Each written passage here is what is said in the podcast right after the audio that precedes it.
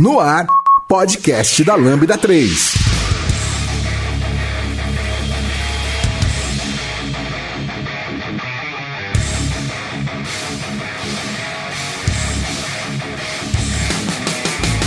Oi, meu nome é Igor Quintais, este é o podcast da Lambda 3 e hoje vamos falar sobre o assunto heavy metal e seus amigos. E nós iremos falar sobre os gêneros de heavy metal e seus subgêneros. Aqui comigo estão Giovanni e Metallica a melhor banda de metal do mundo. Nunca.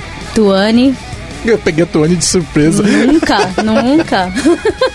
Cristiano, Black Sabbath é a resposta pra tudo. Uh, Edu Escobar, Up the Irons, voltei pra minha adolescência. E o Bender e o Megadeth têm fases melhores que Metallica. Não se esqueçam de dar 5 estrelas no nosso iTunes, porque ajuda a colocar o podcast em destaque. Também não deixe de comentar deste episódio no post do blog, em nosso Facebook, no SoundCloud e também no Twitter. Ou, se preferir, mande um e-mail para a gente no podcast.lambda3.com.br. E aproveitem também para procurar nossa playlist preparada especialmente para esse episódio, Lambda 3 Heavy Metal e seus amiguinhos no Spotify. Segue lá. É, a gente não pode colocar as músicas no podcast porque é, tem uma questão de direito autoral, né? A gente só usa música de direito livre, então é, se vocês quiserem acompanhar ouvindo o, o heavy metal é, que a gente colocou na playlist, é, vou, ver, vou pedir pro editor também liberar uma versão desse episódio sem música, que daí o pessoal pode ouvir é, com a música que a gente colocou. Ótimo. Olha só, o que, vocês acham? Faz um background perfeito. Né? Fica da hora. A gente pode colocar a playlist nos, nos comentários. E, não, a gente coloca no post Ah, no mesmo. post Aí o pessoal mesmo. consegue abrir, toca lá Link no na post. É, coloca lá e já acompanha, tá? Você está ouvindo mais um podcast colaborativo produzido pela Lambda 3. Nos organizamos de forma democrática para que todos compartilhem conhecimento e boas histórias. Para ouvir no carro ou no caminho para o trabalho, temos muito papo sobre tecnologia, variedades, diversidade e muito mais. Encontre o caminho para novas ideias aqui no podcast da Lambda 3. Saiba mais sobre nossas soluções no site lambda3.com.br. Ouça o podcast da Lambda 3 no seu aplicativo preferido. Bom, então, né, vamos começar. Ah, tá vendo? Já falou o que, que é. A gente falou pra não fazer, né? Eu acho que vale fazer um adendo primeiro aqui, que a gente tá de parabéns se a gente pegar o, o quantidade de cabeludo nessa sala.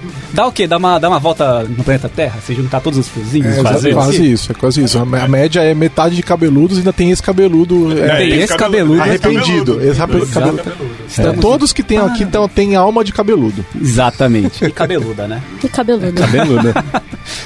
É, então vamos. Assim, não tem jeito, a gente precisa começar do, do, do início falando um pouco da, da história, né? De, de como surgiu, como que eram os aspectos na, na época do, do, do surgimento. ah, assim, tem partes muito específicas, né? Antes, principalmente pautadas pelo, pelo punk, né? Antes do punk, depois do punk. É, então vamos, vamos começar por isso, né? Vamos falar não, peraí, o a contexto. gente, a gente não vai primeiro tentar dizer o que que é heavy metal? Vixe. A gente pode colocar o, tentar colocar o que é heavy metal citando as bandas que começaram lá no início dos anos 70? Porque ontem, ontem a gente tava discutindo sobre isso e alguém falou que heavy metal é um lance que aconteceu, um movimento cultural, como é que é? Que aconteceu numa época, alguma coisa assim? Sim, ele- ele- É uma subcultura. uma subcultura que veio também junto com o que estava acontecendo, que estava acontecendo na período pós-punk lá na Inglaterra. Então, já existiam bandas muito fortes, já existiam bandas que seriam consideradas hoje os pais do heavy metal, que são os três grandes, na Led minha Zeppelin. visão. Led? Zeppelin, Deep Purple, Black Sabbath. Led Zeppelin não é heavy metal, cara. Não é, mas você pode falar que eles têm uma Mas coisa que foi fundamental pro estilo, que é, o, é tocar em assuntos que eram triviais na época, que era tabu. Falar de, por exemplo, um misticismo, falar de coisas mais ocultas. Tem também o, o Jimmy Page, o famoso guitarrista, que adorava o Aleister Crowley. Mas, mas o um que, que é cara- heavy metal? Por Jimi Hendrix é heavy metal? Cara, não, porque ele, Não. se- ele bebe de águas mais puxadas psicodélico, né? E blues e tudo E mais. blues né? e um rock Tá, mais então, rockabilly então não, também. não cabe falar que é só a guitarra distorcida. Não, não, jamais. Não Jamais. é só a guitarra distorcida. A gente pode colocar que é um movimento que faz, faz muito sentido quando você junta muitas coisas. Você coloca aquele gesto famosinho do Devil Horn, que é o você fazer o chifrinho com a mão, você colocar um visual todo preto, cheio de espinhos. Mas e a música? Fazer, Então, É a muito- música não a é música só a não sonoridade. importa, não. A música deixa. É muito mais fácil. É muito mais fácil você sentir o que é o heavy metal do que você explicar o que é o heavy metal. Exatamente. Aí ferrou, né? místico, né? Aí ferrou, pra- ferrou tudo. Ficou mais subjetivo impossível, né? Mas É vai do que- coração, vai do coração da pessoa. É que até o termo heavy metal, ele surgiu de uma forma que o, o heavy metal, como ele era tratado antigamente, ele podia vir até do militar.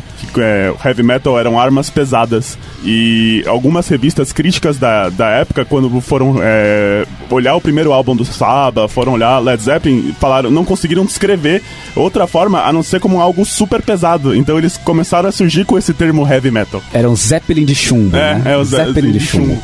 Tá, então é, é, é alguma coisa que era parecida com rock, mas era, era rock. Era rock, é o rock que quer te assustar, a gente pode colocar assim. Essas três primeiras bandas, as duas, vai, Black- o Led Zeppelin e o Deep Purple, elas não tinham a função, elas não tinham a vontade de te assustar quando você escutasse a música. Diferente do Black Sabbath, que tem como uma das premissas deles fazer, vamos assustar essa galera. Essa Eles galera pegaram de paga propósito. de propósito. De propósito. Pegaram Pra de um filme mesmo. chamado Black Sabbath. E pra vender mais. Pra tinham- vender mais. O foco lá era ganhar dinheiro. Exato, exato. Pega uma pessoa que gosta de assustar vendo um filme e vamos pôr essa pessoa pra ouvir uma música e se assustar do mesmo jeito. Qual, qual era o nome da banda antes? Era Ocean, não era? Earth. Earth. Earth. é. E eles se tocavam todo de branquinho. Não era ia dar certo nunca, bizarra. né? Nunca. Era aquele contexto do- do- da época de- do, da 1970, né? A galera tudo. Era paz e amor. Você vê o Ozzy fazendo no início, fazendo, cantando War As Pigs, roupas do- fazendo do um sinal de paz e amor com os dedinhos assim, sabe? Não, não Ele era super ripão, né, no Riponga. começo. A roupa que eles usavam parecia roupa de sertanejo, com aqueles bagulho pendurado no braço, assim, era uma coisa meio sertaneja mesmo. Não Mas isso aí ele usou a Country. carreira inteira, né? A carreira inteira ele Sim, usou essas roupas. né? Exatamente. Por isso que a gente não pode falar que, que uma banda define só o que seria o heavy metal, porque foi uma trajetória de uma banda somada com outra trajetória de outra banda, e assim foi surgindo, pegando elementos de cada banda diferentes. Aí década de- a gente tá falando da década de 70, depois nós vamos falar um pouco mais de origens, Uhum. mas só pra voltar no que é. Quando a gente fala de thrash metal, thrash metal é heavy metal?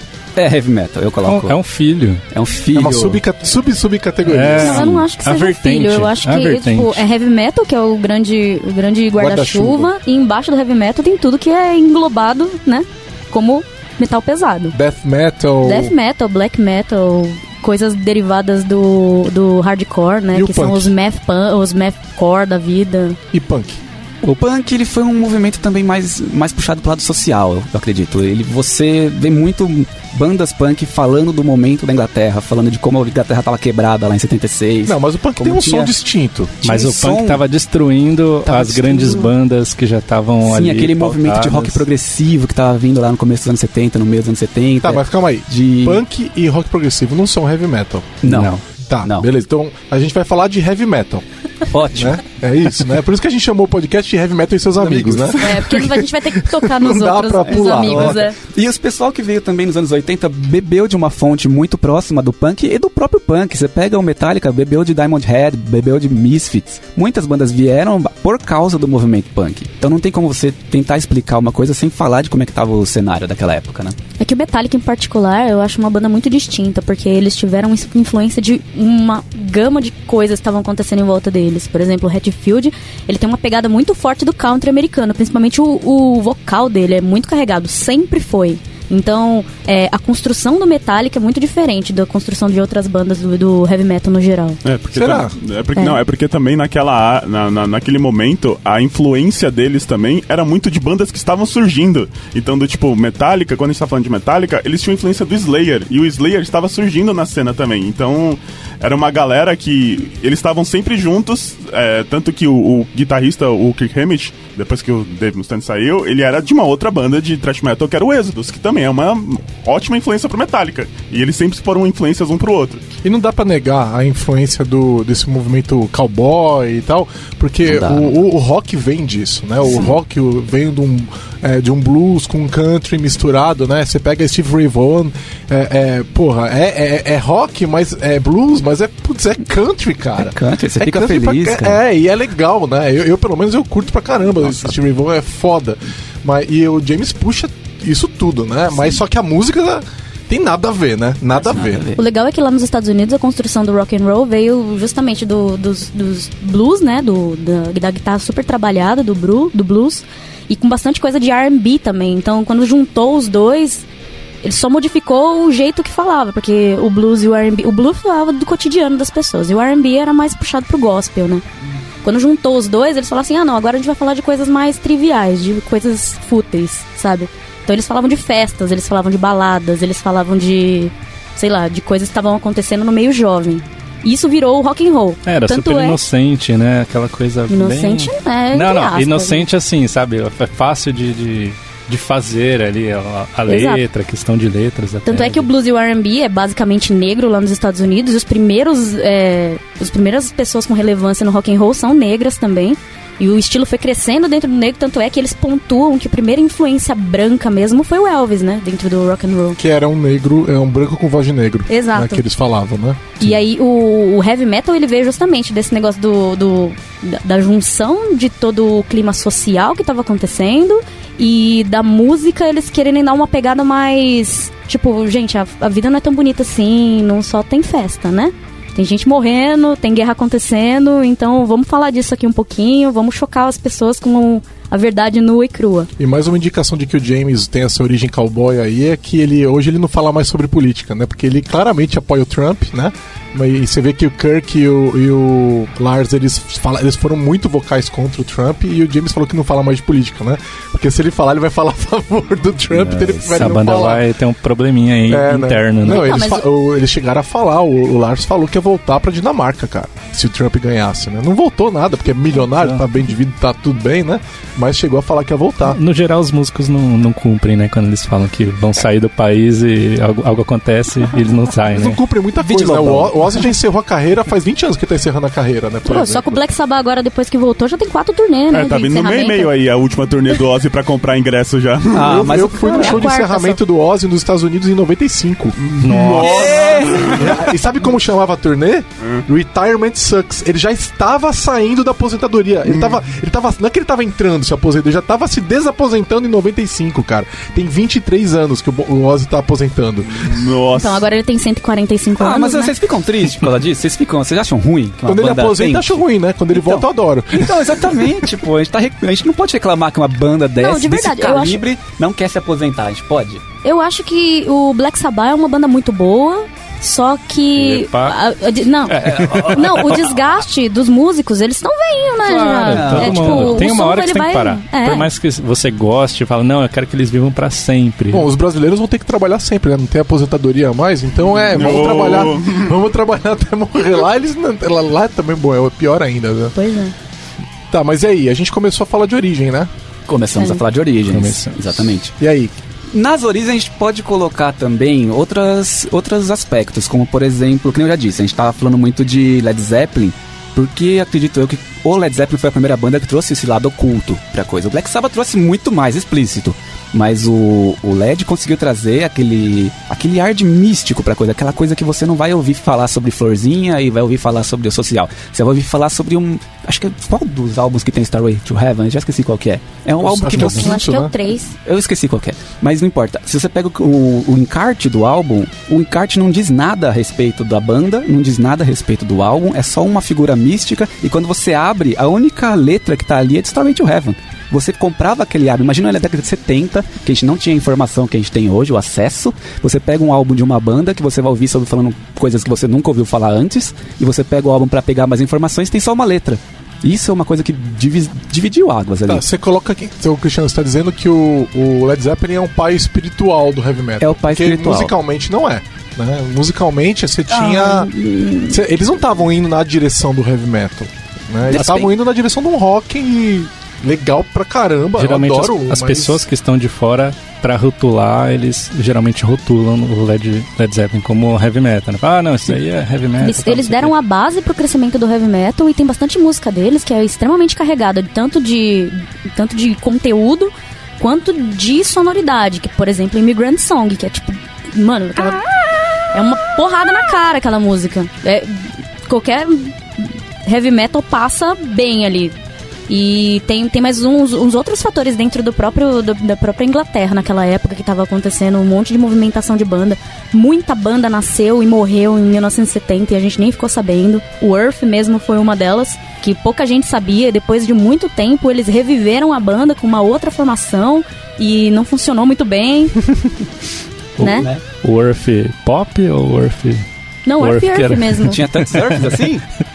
É, o, o, o pessoal lá de Birmingham, Birmingham precisou mudar o nome, né? Que eles chamavam Earth e, e eu até tava, tava vendo lá né, a, a história que eles eram chamados pra shows porque confundiam com o Earth do, do pop. Nossa, E eu tava. Quando. Eu, eu tive essa conversa sobre a origem do heavy metal com alguns estadunidenses algumas vezes, né? E eles. Algumas pessoas, e foi assim, muito mais do que a gente ouviria aqui no Brasil, eu acredito, consideravam o. O Cream com o Sunshine of Your Love como o primeiro, primeiro heavy metal da história, né? Por causa do power chord, né? Então, é, para quem não tá acostumado com guitarra, ou não toca guitarra, curte, mas não, não conhece, power chord é um acorde que tem uma, uma, uma, uma primeira, né? A e a quinta e depois a, a primeira numa oitava abaixo, né? Então, é, quando você vê o guitarrista lá com aqueles três dedos na guitarra somente, né? Então, ah, o dedo indicador numa posição e os outros dois ali no cantinho. Então, é, é, isso aí é uma. A, a característica desse, desse acorde é porque ele não dá indicação se ele é um acorde maior ou um acorde menor, né? Então ele é ambíguo pra caramba e ele tem ele quando você bota numa guitarra distorcida fica maravilhoso. Ele é a base do heavy metal, né? E do punk e do E do rock and roll. É, do rock and roll não, do rock and roll não. É, é- é dessa guitarra pesada que o rock and roll não necessariamente ele vai ter, né? É, o, do- o rock em geral, você vai pegar a Legião Urbana, tem power... Não, mas vamos lá. É rock e vai ter pouquíssimos power chords, entendeu? É, é, então, muita, muita é, música do rock não tem power chord, né? Isso começa a surgir é, lá naquela época. E e Sunshine of Your Love é de 67. Então, a gente tá falando de 50 anos. Cara, 50, 50 51 anos. agora, né, em 2018.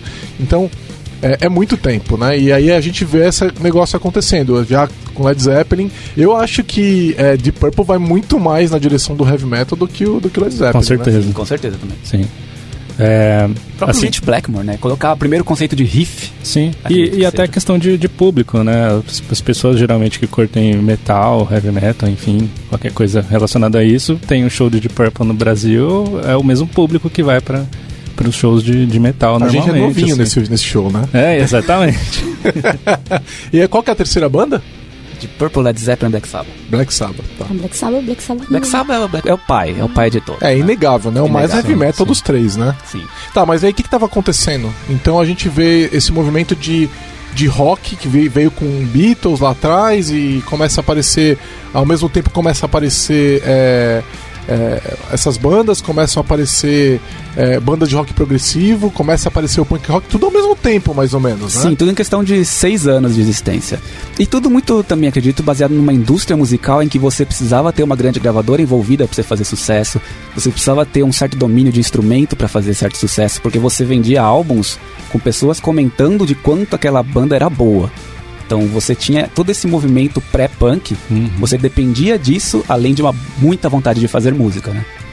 E até o próprio contexto social, né, que é muito importante também, é, tanto antes né, da, da chegada do punk quanto depois, né, que vem o- a questão do, do pós-guerra, a própria, a própria Inglaterra lá toda destruída, né, de, tipo Birmingham, lá, cidades é, que foram mais afetadas lá, que era todo industrial, tipo, não, não tinha o porquê deles ficarem comentando sobre flores, né, que É, o não era uma São. Francisco, né? É, não Tava era movimento contexto, é. riponga, não tinha nada disso. Era pobreza, trabalhar e dormir. Era isso daí. É, e, e você começa a ver a crítica social, mas a crítica social ela era mais forte do punk, né? Sim, Então quando você bastante. vê um God Save the Queen, Hum. Né, é- é, os caras tão, tão putos.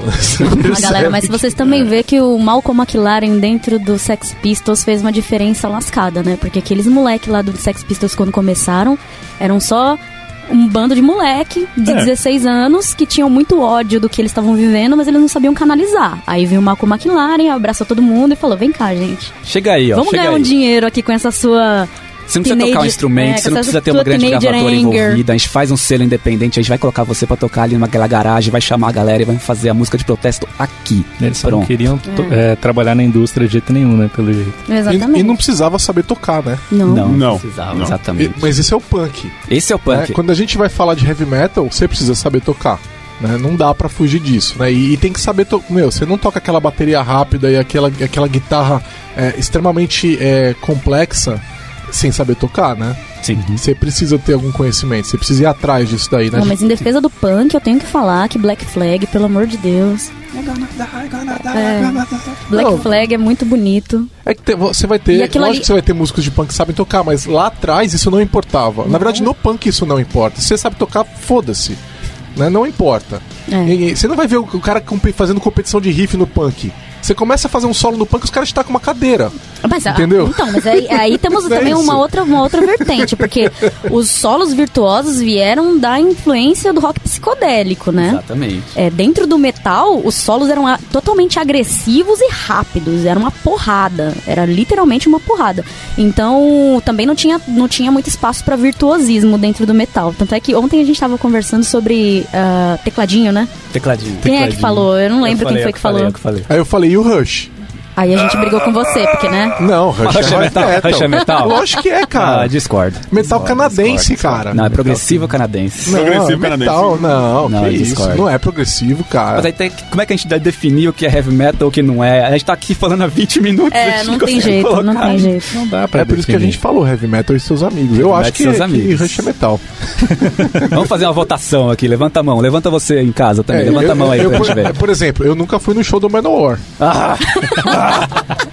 Ó, isso aqui não é um intriga. podcast pra Tô fã de Manowar, tá? Manowar não é a melhor banda do mundo, desculpa aí, cara. É, inclusive, Desculpa a aí. gente convidou o Edu pra poder fazer cota do Menor aqui Ah, é no nosso... isso? Agora é. eu virei. Nossa. Ah, é igual a bullying, né? Não, não acreditem no que a Tony tá falando, não. Tá, Mas, eu- peraí, o, o Escobar foi no show do Manowar? Foi no show do Menor que, de acordo com ele, ele ganhou ingresso. Mas assim, se eu ganho ingresso de uma banda que eu não gosto, eu não vou no Nem show, eu. né? Posso piorar? Eu fui em dois shows. Você foi doido! Ah, Joey DeMaio, então você fez o Sign of the Hammer ali pra ele. Então. Não cheguei a tanto. Para. Mas foi o. São parentes, foi o único show que, que eu vi, principalmente do 2010, se não me engano, que eu vi a galera queimando a camisa da banda, saindo, xingando o produtor. Mas por Foi quê? único- Porque o show foi uma bosta. Simples assim. Ah, mas, Mas de explica, verdade. explica como é que pode ser um show bom, e um show ruim e um show uma bosta. Quando uma banda fica 12 anos sem ir pra um lugar e ela não toca nenhum dos clássicos da, de, de, tipo, 20 anos atrás, eu acho que fãs do Manowar ficam bravos. Quando a banda entra sem vontade também, né? Menor é isso. Menor ele entra pra cantar ali e você tem que endeusar os caras que estão ali. Não adianta você querer chegar pra ele e falar, ó, vocês são tão bons quanto Iron Maiden. Cuidado, você vai ser jurado É, aí. mas ó. igual- você vai ficar então, jurado. Você não vai poder sair também. na rua, hein? Você lembra quando o Nirvana vinha fazer show e- drogadíssimos e não conseguiam tocar e ficavam se batendo no palco que nem uns imbecis e saíam. Isso era um show merda pra caramba também. E deixava. Não importa se você é fã, não é fã, você Sim, endeusa, Nirvana. Nirvana é Mas, metal, mas olha é você falando de Nirvana de novo aí. Um Então, Nirvana, mas né? é, então, é show de, é, seus amigos, né? não, mas eu tô falando de um show ruim, né? Então, esse, o Nirvana deu vários exemplos de show ruim, né? Ah, então, mas assim, é, é que aí também a gente entra em outro assunto, né? Que é o, o que, que foi o grunge e o que, que tava acontecendo na época e por que que todo, todo essa, esse ódio adolescente era explorado. Que eu acho que foi bem parecido com o que aconteceu na época do punk. O grunge nasceu numa, numa origem bem parecida. Num lugar bem inóspito, que não tem absolutamente nada pra fazer, né, O Gigi? esporte na cidade lá de Seattle é a heroína. Exatamente. Então, era um monte de jovem que tava cansado de ficar naquele lugar cinza o tempo inteiro e, né, bom, vamos fazer uma música aqui. E até hoje é assim lá. Até hoje eles têm esse problema. É um lugar inóspito que não tem o que fazer e é isso daí. Só que aí tem uma diferença, né? O punk tinha essa questão social, da reclamação social, que o grunge não tinha, né? O grunge, é, Então- o grunge é muito mais tipo, não tenho o que fazer, que merda é minha vida. Por isso que o grunge não é um amigo do heavy metal. Não, não, o, é- o É um grunge é, conhecido, é um conhecido. Você não considera tanto. o grunge é um espirro do heavy que- metal. É um cara que eu vi ali passando. É. É oi, tchau. assim.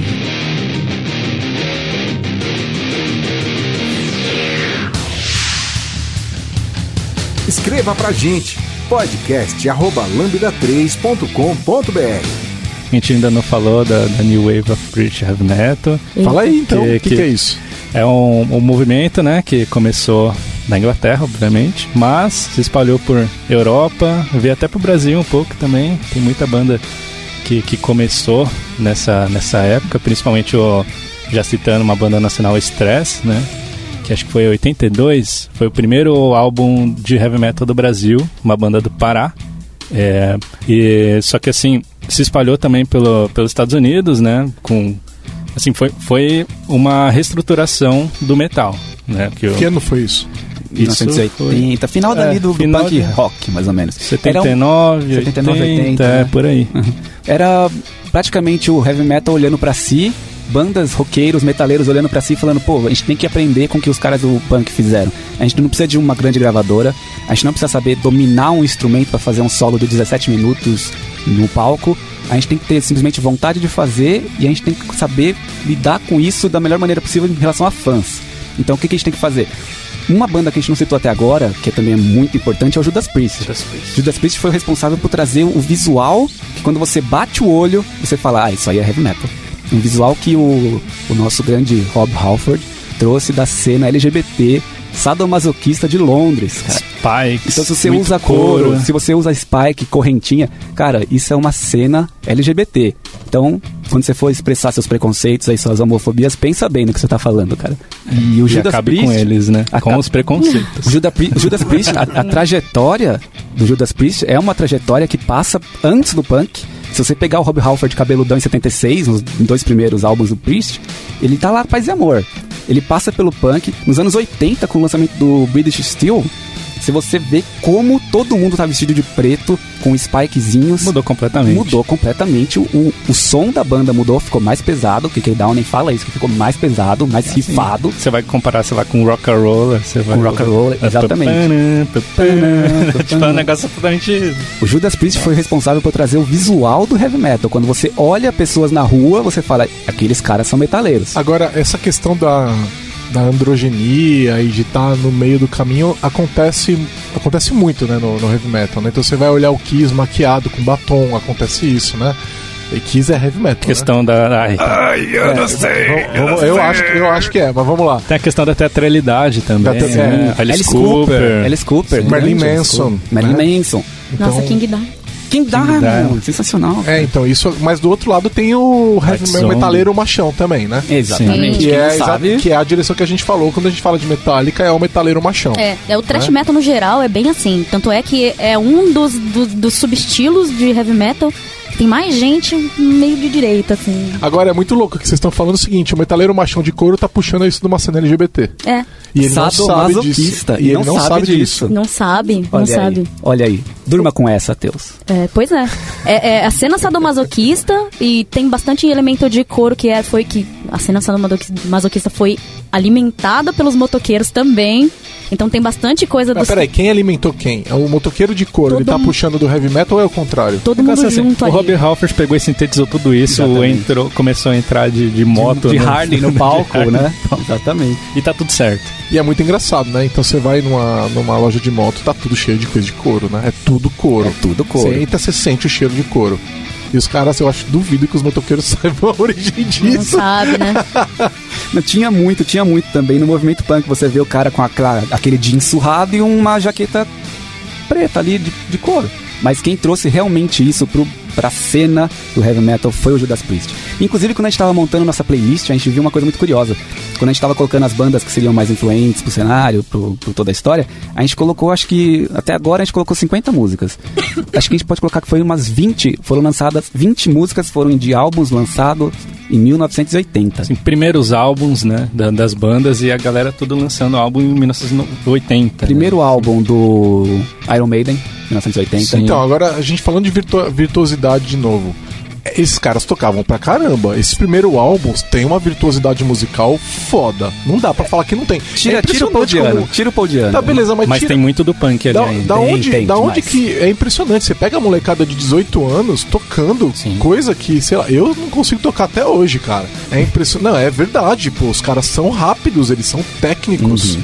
Né? E eles conhecem as escalas, eles sabem o que eles estão fazendo. É que também teve, teve um negócio lá, no- principalmente lá na Europa, é, gente que era alfabetizada entre 60 e 70 tinha Educação aula de musical, música. né? Tinha, tinha educação musical incorporada no currículo escolar. Nos Então, Estados Unidos também. pra eles era muito mais fácil, né?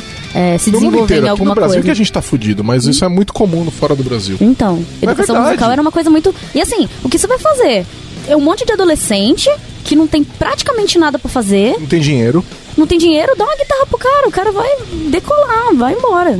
É, quando você fala de não tem dinheiro, tem diferenças, né? Quando você fala do jazz, por exemplo, você sabe como é que acontecia, né? O- os músicos de jazz, é, eles tinham um ajudante e o ajudante esperava ele morrer pra pegar o instrumento dele, né? Nossa. Então isso é real, tá? Isso é uma história, isso é real. Então, o. Como é que chama lá o. Trompete, né? O trompete era caríssimo. Um, um- um músico negro que quisesse tocar um trompete, ele não tinha dinheiro pra isso. Ele ia ser o ajudante de um músico mais velho. Esse músico morria, ele pegava o trompete pra ele. Isso, isso aconteceu muito, tá? É, então, assim, são jovens pobres, não tão pobres assim. A gente fala de músico pobre, vamos voltar uns 50 anos.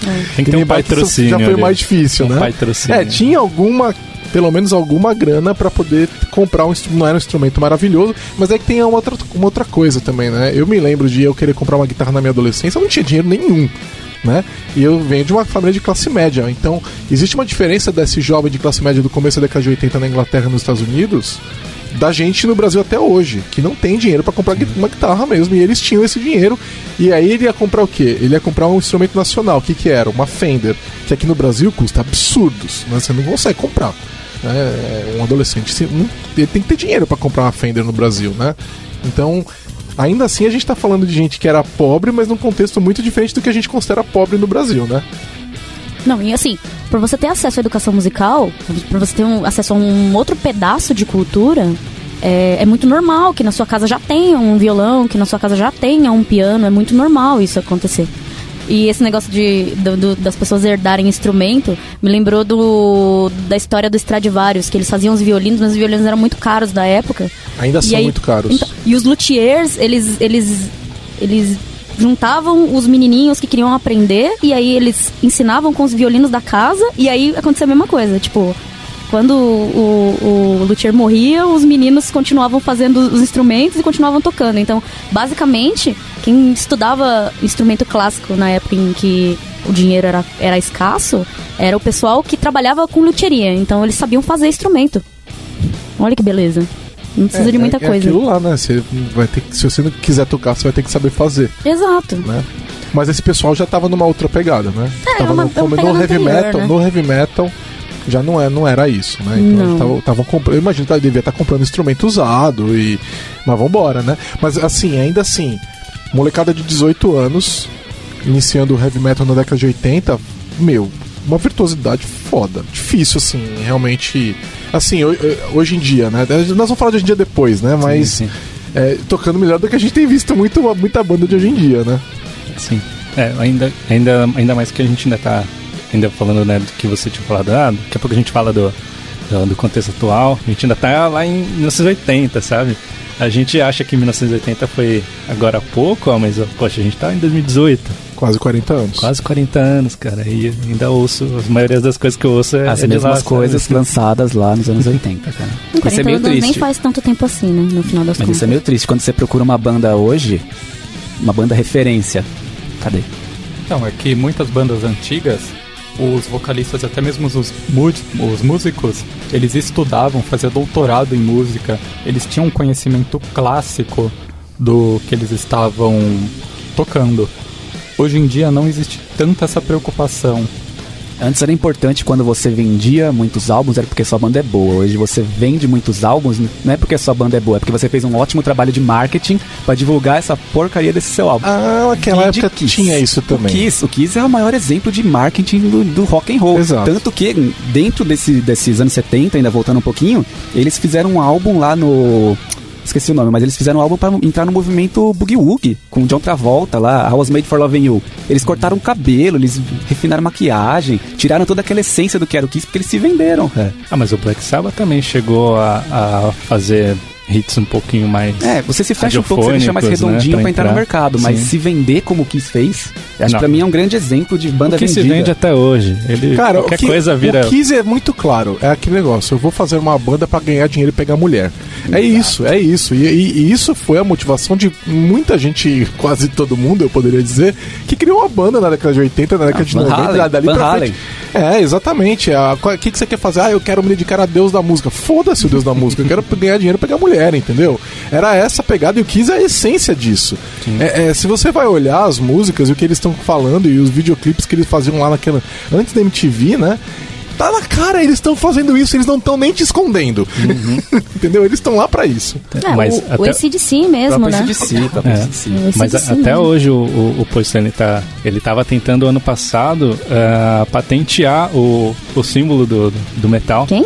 Quem? O, o Paul Stanley. Do Kiss. Ah, É o Gene Simons, Gene É Simons. o Gene, é o Gene Simons. Ele lançou no- no Copa. Isso, é verdade. Mas Gene ele não Simons. sabe nada de Gene Simons, cara. É, Eu- o Gene Simons é. ele é se, você, doido. se você vê, se você entre- vê as entrevistas dele daquela época e que vieram depois quando eles começaram a ficar mais velhos e tal, é isso, ganhar dinheiro, pegar mulher, ganhar dinheiro, eu quero mais dinheiro, eu quero mais dinheiro. Vamos fazer filme, vamos fazer bonequinho, É, vamos fazer era isso, tudo. era isso, tudo que eles faziam era pra ganhar mais dinheiro e pegar mais mulher, Vamos cara. aparecer Scooby-Doo. É, um não, não, tô sim. falando que, não tô falando que os caras não gostavam de tocar nem nada disso, gostavam, né? Você vê que eles estão se divertindo, né? O Kiss, o Kiss é uma banda divertida. É, esse é o lance, é é a pegada do Kiss.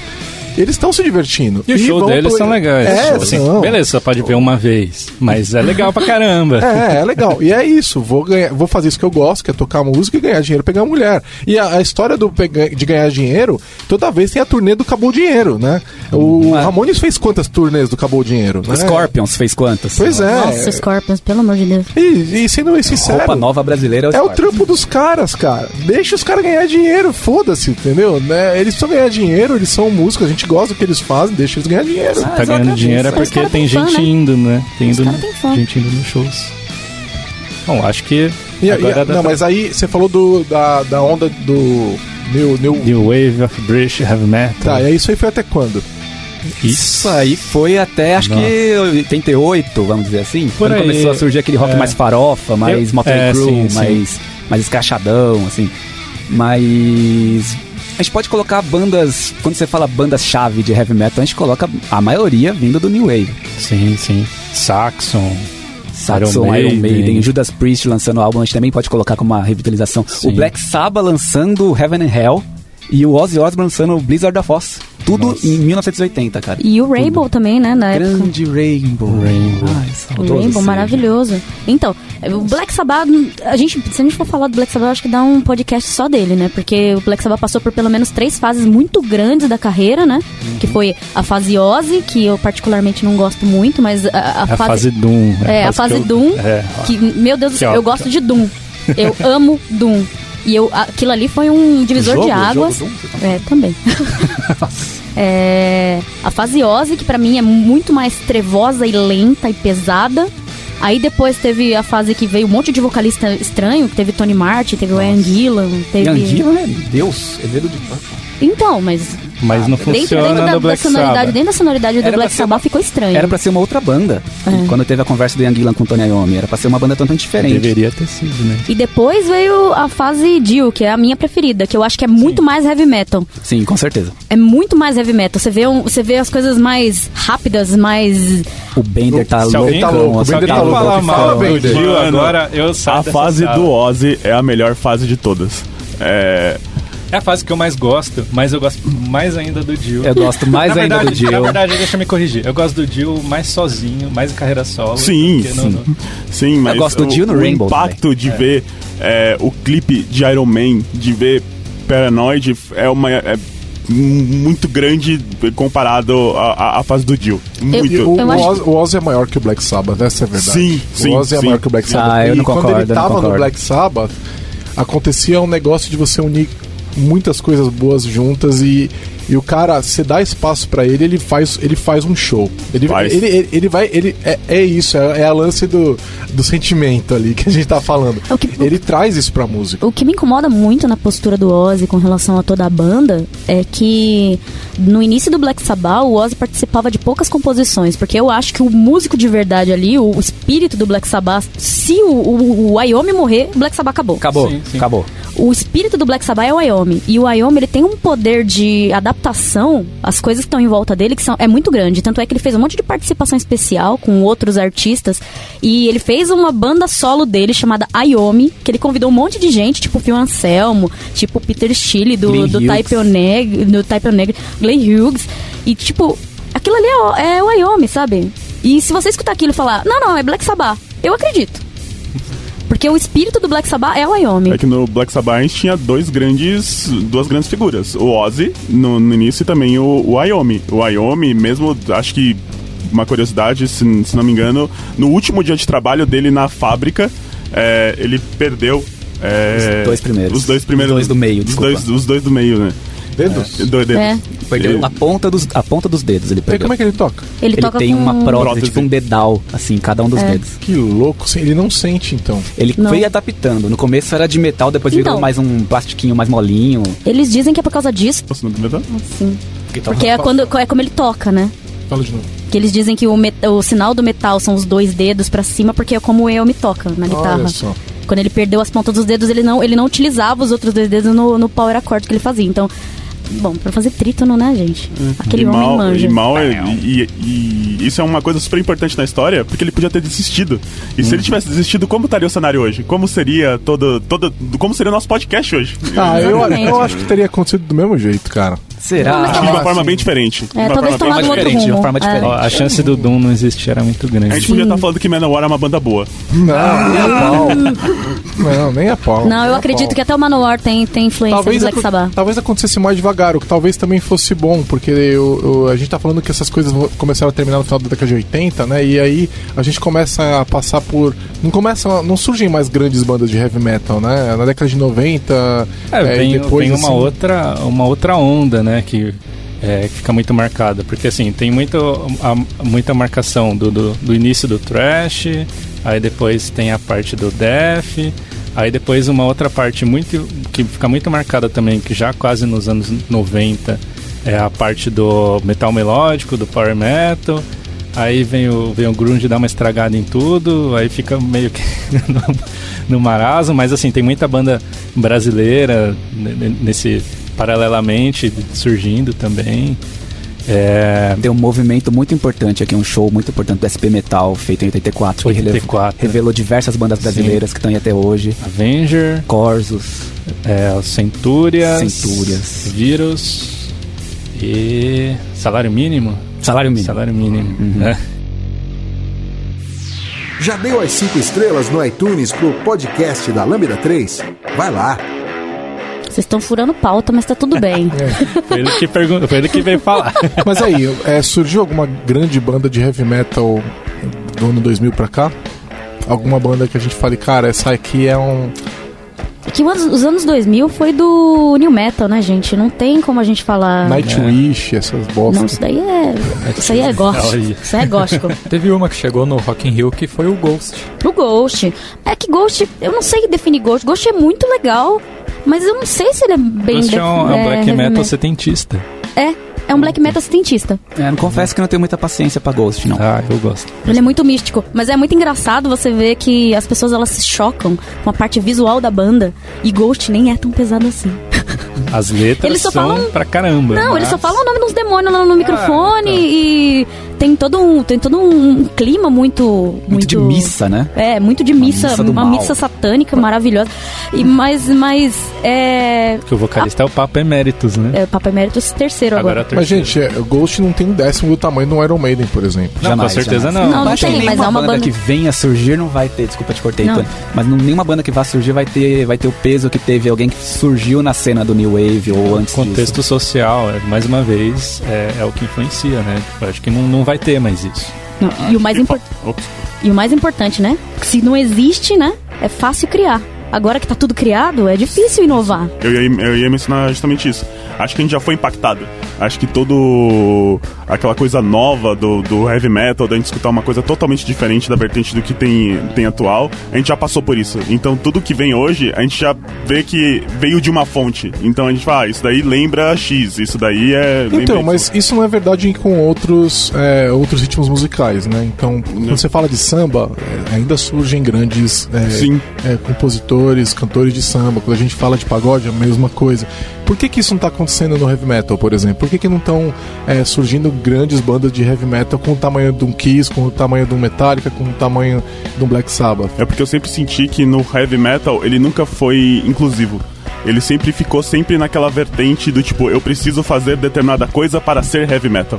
Então, muitas vezes, quando, por exemplo, eu ia na galeria do rock, a galera do heavy metal não conversava com a galera punk porque. Não. Não, não, porque é heavy metal. E mal sabe que o punk foi uma grande influência para várias bandas heavy metal, o Motorhead, essas coisas. E eu acho que essa mentalidade ainda continua até hoje. Isso é uma coisa que eu Tem sempre muita testosterona no rock, Isso, né? Tem isso, muita testosterona no rock, né? E, e e aquela.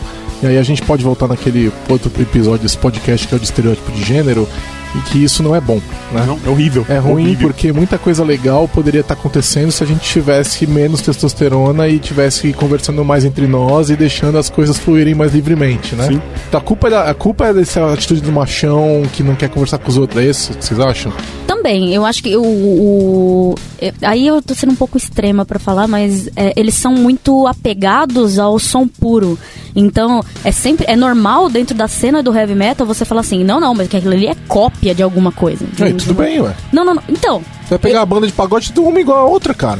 E tá tudo Então, surgindo. Mas pra aí eles tem uma isso- questão muito, muito impactante que é o que diferencia ah, o heavy metal de outros, o heavy metal em geral, né, de outros, qualquer outro estilo musical, que é o público.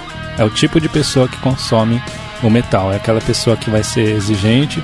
Geralmente ela vai ser uma pessoa é, exacer- exacerbadamente nostálgica. Tipo, ela vai gostar muito das bandas antigas e qualquer outra coisa que surge nova. Ela vai, se ela for no show, ela no mínimo vai ser aquela pessoa que vai ficar de braço cruzado, olhando a banda, querendo analisar. É, então, assim, isso, isso é, é ruim pra, pra cena, porque ela se fecha. É, assim, eu não sei nem, nem explicar direito isso, porque a, a- uma- a cena acaba se fechando e não se expande. Então, assim, é muito difícil alguém entrar porque vai ter todo o contexto de, de, de te julgar e de que você não é fã suficiente de, de, é, para ouvir tal som, o que, que você tá escu- é, vestindo essa, essa camiseta, o que, que você Ma- conhece, mais uma vez, sabe? isso aí é um Isso machismo. tem, né? isso tem um muita coisa. machismo assim. do tipo, eu sou mais fã que você. Uma competição Isso. testosterona, né? É, é a mesma coisa que acontece no mundo dos, dos games, acontece há muito mais tempo no, no- no heavy metal, sabe? Mas eu, eu coloco outro ponto também, que acho que é o ponto da, dos- da, da cena das gravadoras. As gravadoras não veem mais uma coisa rentável, música heavy metal que assusta a pessoa. Por exemplo, anos 80 tava surgindo super heavy metal, aquele heavy metal farofa mais Motley Crue. As gravadoras estavam malucas. Se ligava a MTV, era só heavy metal. Você ouvia rádio, era só rock, seus amiguinhos do heavy metal. Anos 90 já, surge o movimento grunge, que é um pouco mais calmo, fala de outras coisas. Surge o movimento hip hop. Surge não, evolui o movimento hip hop, que também veio lá das bases dos anos 70. E as gravadoras veem nesse nicho de mercado do hip hop, a, a, eles redefinem o que seria a palavra do, rock, do rockstar em geral. É, é Hoje- mais dinheiro. Eles é mais dinheiro e um cara que é muito mais. Você olha um, um artista de, de hip hop, ele é muito mais facilmente identificado hoje como um rockstar do que um cara que. que Total, é um total. Van Halen da vida, um cara do, daquela cena. Não, e ganha, Hoje hoje, em hoje, dia- um funkeiro carioca, ele é um muito mais rockstar do que qualquer roqueiro Sim, brasileiro. sim. Mas muito mais. MC danado, MC danado, cara. Não, Ele é- tem é milhões verdade. e milhões e milhões de views no YouTube. E, e- e ele é a síntese.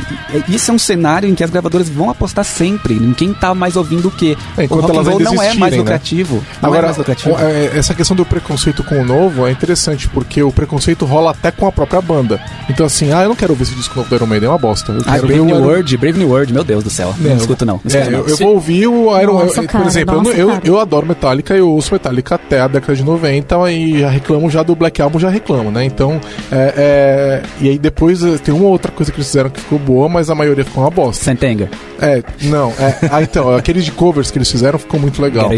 Não, é Ficou que, bom, ficou muito bom. é que o, o Black Mas- Album acabou, né? As músicas que o Mustaine tinha composto. Aí começou a ficar meio ruim. Não, mano, não, não, não. Não, Eu, eu, eu sou. Eu, eu- em determinados momentos eu sou muito fã de Megadeth, em determinados momentos eu sou muito fã de Metallica. Mas o Mustaine morreu no, no segundo álbum. Ride the Lightning, pra mim, já não tem mais nenhuma referência do, do Mustaine, é só Metallica. Só. Não, mas assim, voltando, é, a gente tem esse preconceito até com a própria banda. É, né? se tem Então, dentro você- da banda, Dentro com da certeza vai ter entre vertentes dentro do estilo e muito mais ainda fora do estilo, né? É, por exemplo, um- alguém que, que, que curte black metal, ele geralmente vai se, se afastar de uma pessoa que curte hard rock, com certeza, na verdade. Porque assim, é, tá dentro, tá dentro do, do metal? Tá dentro do metal. Mas assim, são coisas totalmente diferentes. Agora, isso é, é muito radical, né? Porque o que eu ouço não me define. Exatamente. Né? Mas Eu- e eu, eu curto hard rock, eu curto heavy metal, eu curto blues, e eu curto o, o Steve Ray Vaughan lá com o seu quase country, né? Não, não sou uma pessoa que ouve country, mas eu gosto de Steve Ray Vaughan. Ah, eu sou uma pessoa Né? que escuta country. É, também adoro. e, e, e aí? Isso, nenhuma dessas coisas me define, né? Então, por que, que eu não posso curtir isso tudo numa boa e, e apoiar todos esses movimentos? Eu quero mais heavy metal, eu quero mais thrash metal, eu quero mais punk, adoro punk também, pô. É, Não tem sentido nenhum Eu a gente que- diminuir o Acho que mais uma vez a, a resposta é o tipo de público que consome. É, deixa de ser, o heavy metal, ele muitas vezes as pessoas que o tratam estão dentro da cena, eles deixam de tratar isso apenas como estilo musical.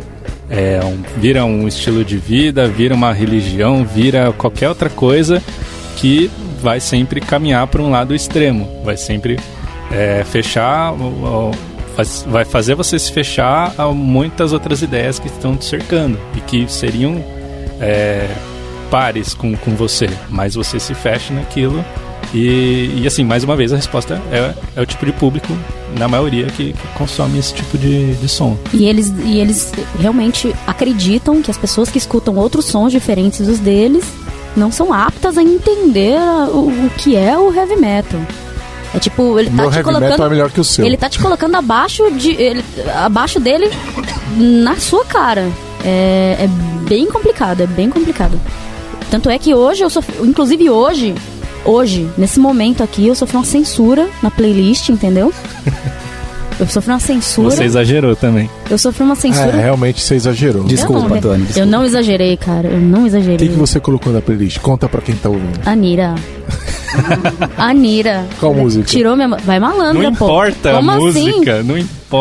Não, tem aquela versão heavy metal do Vai Malandro, você não viu? Não foi essa que ela pôs. né? Não foi essa, foi a original mesmo. Que eu sou E você tradicionalista. achava que Vai Malandra da Anitta era heavy metal, é isso? Ah, só não tenho metal, né? Mas eu acho bem heavy. É, eu, eu sou uma pessoa que eu, que eu pulo de muito, muito estilo. E eu sou muito adepta do metal pesado no geral. Então eu escuto desde o. Pra mim. o Essa que- camiseta que eu do acho- Venom aí que você tá minha fazendo. com camisetinha do Venom. É, eu escuto desde o do, do primeiro subgênero que nasceu lá de rock pesado até o True Norwegian Black Metal lá do- dos confins da Noruega, lá na parte gelada. Então, A gente ontem classificou com o belo nome de rock pauleira. rock pauleira. Tem que falar Rock Paulo. A gente ia Rock fazer um, pauleira. um episódio sobre rock pauleira, a gente falou, não, vamos fazer heavy metal e seus amigos. Depois a gente faz outro de rock pauleira. E aí, e isso não me limita de escutar, por exemplo, de escutar e gostar de Anitta, de samba. Manowar. Mas aí como é que você Manowar faz? eu não gosto. Tuane, como é que você faz quando você tá com seus limite. amigos que gostam de outros estilos musicais que não seja o heavy metal, que não conhece heavy metal, que gosta de Anitta, gosta das coisas de hoje em dia? Como é que você faz pra explicar que você não adora o Satã? Ou você adora? Eu falo que eu adoro. E é tranquilo, e é tranquilo. Tá bom. Não, eu falo, gente, não, se vocês querem acreditar que eu adoro Satanás, eu adoro Satanás, tá tudo certo pra mim. Não, não, Como é que chama aquela banda lá que você não pode andar com a camiseta na rua? não posso falar, mano. É, tá bom. É muito ofensivo. Ela anda com a camiseta, não pode andar com a camiseta na rua, depois ela Eu mostra pra fecho, vocês. eu vou, eu vou fechando a camiseta Ah, aqui, ó, vai não, entrando. não fala. é, você sabe qual que é o nome. Eu vou fechando a camiseta aqui, vou fechando a camiseta. Aí quando tá em algum lugar mais, mais descontraído, aí abre. Mas Ela não- tem uma figura religiosa empalada, né? É, É. exatamente. Não é uma boa ideia andar com essa camiseta Exatamente. É porque assim. Pode eu ser crime sou, religioso. é, eu, eu sou. No, no estado laico. Você vai levar pedrada Não. no estado laico. Eu não gosto de ser ofendida é, gratuitamente por causa das minhas crenças. Então eu também não gosto de ofender as pessoas gratuitamente. Mas a banda é muito adora- boa. Você adora aquela camiseta, não vem com Eu história, amo. não. Não, eu amo a banda. Eu gosto da banda, mas eles escolheram um nome meio controverso. Ah, fala aí, fala aí, eu quero saber qual que é, eu não sei. Pô, empalei de Nazarene. Nossa, se minha avó te vê, cara. Meu Deus. Cara, eu Acho amo que essa se a maioria das vozes verem ela. Se a... Vó, não adianta tocar esse podcast ao contrário, não tem mensagem subliminar aqui, vó. Olha que a gente pode colocar, hein? Sempre dá, sempre dá. Se a Xuxa consegue, a gente também consegue. É, agora o pessoal vai querer ficar ouvindo nosso podcast esse episódio ao Olha, contrário. todas vão Olha falar o de- problema que você Olha, gerou. Imagina um podcast técnico de MVC tocado ao contrário, sai webforms. É, Não. Nossa senhora. Tá, aí tinha, tinha um ponto é, que eu lembro que o Escobar tinha levantado da questão social, né? O que, que era isso daí? Era mais ou menos o que a gente tava conversando aqui, É, né? sim, sim. Que tem um Não, fator do- limitante. Era isso? É, tem um fator limitante, tem um puta preconceito dentro da cena, porque a cena é majoritariamente de homem, Branco, branco. 40 e poucos anos. É. Aquela, é. Não, é, Cis. 40 e pouco- poucos anos nem. nem Hoje, que vai né? dos 18 Hoje, é, ao é. infinito, Sim, né? sim. Mas Os 14. é homem branco. Os 14 são os piores. Nossa, sim, Gênero meu Deus do céu. O Manowar, né? De É. 14. Ah, tá. E heterossexual. Então qualquer coisa que saia desse meio é muito ofensivo. Tanto é que ah, o Nervosa, ele tava se, apra- se, se apresentando. Eu acho que foi com o Venom. Eu acho que foi com o Venom que o Nervosa foi abrir o show pra eles. E o Venom suspendeu o show deles no- da- delas no meio. Porque, porque sim. E foi super grosso. E eles brigaram no aeroporto. E o Venom foi chamado. ah, o Nervosa foi chamado pra abrir pro Venom em toda a América Latina. E elas deram um depoimento, tipo, falando que a Fernanda falou que foi um puta desrespeito dos caras do Venom com eles e que é, ela, ela era muito fã dos caras e que por ver a atitude deles, ela acredita que ainda tem muita coisa pra mudar dentro do metal. Então foi, foi é um negócio super pesado, assim, toda a cena. É, como, como sempre foi muito homofóbica, né? Sempre foi muito homofóbica. Então, Extremamente. É, e a gente tem algumas bandas que são é, claramente é, que prendem, são homossexuais, claramente homossexuais se declaram dessa forma e causam uma bruta de uma treta também, né? Ou que entram numa questão de uma de uma, de uma, de uma tra- de travesti, né? Daquele, daquele, daquelas pessoas que se vestem de mulher no palco, etc. E sempre gerou um- uma bruta questão, bruta questão é, controversa. Agora, você pode se travestir no palco desde que você seja macho. Entendeu? Né? É, então, tá aí o que é isso, né? mega doentio, né? É mega doentio, né? Extremamente. Então, é, tem muita coisa pra melhorar. E, esse- e essa questão da, de, ser uma, de ser um movimento preconceituoso, ela existe até hoje. Com certeza. Sim, com Eu certeza. acho que até mais hoje em dia. Mas será? Eu hoje vide menos, Pantera fazendo sinais no palco de Anselmo, no caso. fazendo que o Pantera sempre fez. Ele sempre Exatamente. fez. E como é que a gente lida com isso? Como é que a gente lida com bandas que a gente adora, Você que a gente boicota, tem como... cara. Se- Boicota mesmo? Ah, não assim, ó, você- É a você- banda da sua vida. Aí você vê AC/DC. o cara Pega falando, você vai falando sobre separar o profissional do pessoal. Exatamente. Você entende vai o cenário isso? da época e fala, não, aqui ele tá falando isso por causa disso, disso, disso. Raimundos, por exemplo. Não, né? é muito complicado você ficar pensando num negócio desse, porque às vezes a pessoa nem sabe qual que é o contexto histórico da banda e nem sabe desse tipo de, de, de atitude da banda, e a pessoa toma pra si o, a, a persona da banda. Tem um amigo meu que tem o símbolo do Cowboys from Hell tatuado no braço e ele é enorme. E aí, né, apareceu essa puta polêmica do, do Fio Anselmo ser né, nazi. E ele falou: Meu Deus, eu preciso tampar essa tatuagem. Como que, é que eu ando com um negócio desse na rua? Então, não sabia do contexto, ou não se importava com o contexto, e de repente o negócio explodiu. Então, é muito importante que, como fã, tem que se conscientizar do que a banda tá falando e se você concorda com o que a banda tá falando. Porque. Eu não faço uma tatuagem sem pesquisar o que ela significa antes. É, Símbolos japoneses, é, Chineses. bandas. Exatamente. Vai atrás de entender antes, Mas tem você muita gente que faz isso. É. Tem. Muita gente faz isso. Mas então, é, é, a gente. O que, que, a- que, que a gente vai fazer a respeito disso? Mano, a gente Vai tá deixar aí. de ouvir a banda, então? É, Olha, eu sou, sou adepta de deixar de, ouvir- de ouvir a banda. Tanto é que eu tô, eu tô com a camisa do Venom hoje aqui, porque eu, eu peguei a mais ofensiva que eu tinha no armário, sem ser aquela que tem o nome que não pode. pra poder vir Você ia trabalhar. pegar hoje. metrô, né? Hã? Ia pegar metrô. Não, o não metrô. pode- não pode o metrô não me importa, eu só me importo em ofender pessoas que eu gosto. Você ouve podcast da Lambda 3. Uma, é uma opção mesmo, né? Então, no, no, no momento que você tá assinando música, né? A gente, ninguém, quem tá comprando CD hoje em dia, né? Ninguém compra. E eu vai no máximo comprar uma música online, mas também ninguém tá comprando, tá todo mundo assinando música. Você pode simplesmente ouvir outra coisa. A gente tem o, o catálogo de música do mundo inteiro na ponta dos dedos, vou ouvir outra coisa, né? Tem e assim, Spotify, é, é tem interessante, Deezer. é interessante é, ajudar as outras pessoas e conscientizar que tem esse tipo de problema dentro da cena. E é um problema muito frequente, muito frequente. Agora, você já comprou o CD, ou já comprou a música, ouve. ouve. Dane-se, você não dá mais, já deu o dinheiro que tinha que dar, né? Mas você quer ouvir, eu acho que não tem problema. É, Você já não, não tem boicote mais, já mas, era, já foi. mas você tem que saber qual que é, entendeu? Se a pessoa vier te, te falar, oh, então, você tá escutando Pantera, cara, mas Pantera é meio, né, meio nazi. É, é Aí você fala, então, eu, eu sei. adoro Pantera, cara. É, eu sei, puta, infelizmente Eu tenho eu o CD sei. do Pantera, então tudo bem. Eu gostava de uma banda Já foi. chamada Steel Panther. Nossa, essa banda é terrível. Eu acho sensacional, Nossa, cara. é ridículo. Mas eu- pelo desserviço que eles fazem, eu Ela é uma parar, Massacration ruim, cara. É muito bom, cara. Ela é é uma. Massacration ruim. É um Mamonas. Massacration era ruim, cara. Não, Não, então, estou falando que ela é uma Massacration ruim. É, é o Mamonas do hard rock. Você É entendeu a melhor nível? banda de hard rock que eu tive que parar pra não fazer o desserviço. Nossa, mano, o meu, meu de serviço com- foi com Exótica. Exótica? Exótica é muito ruim.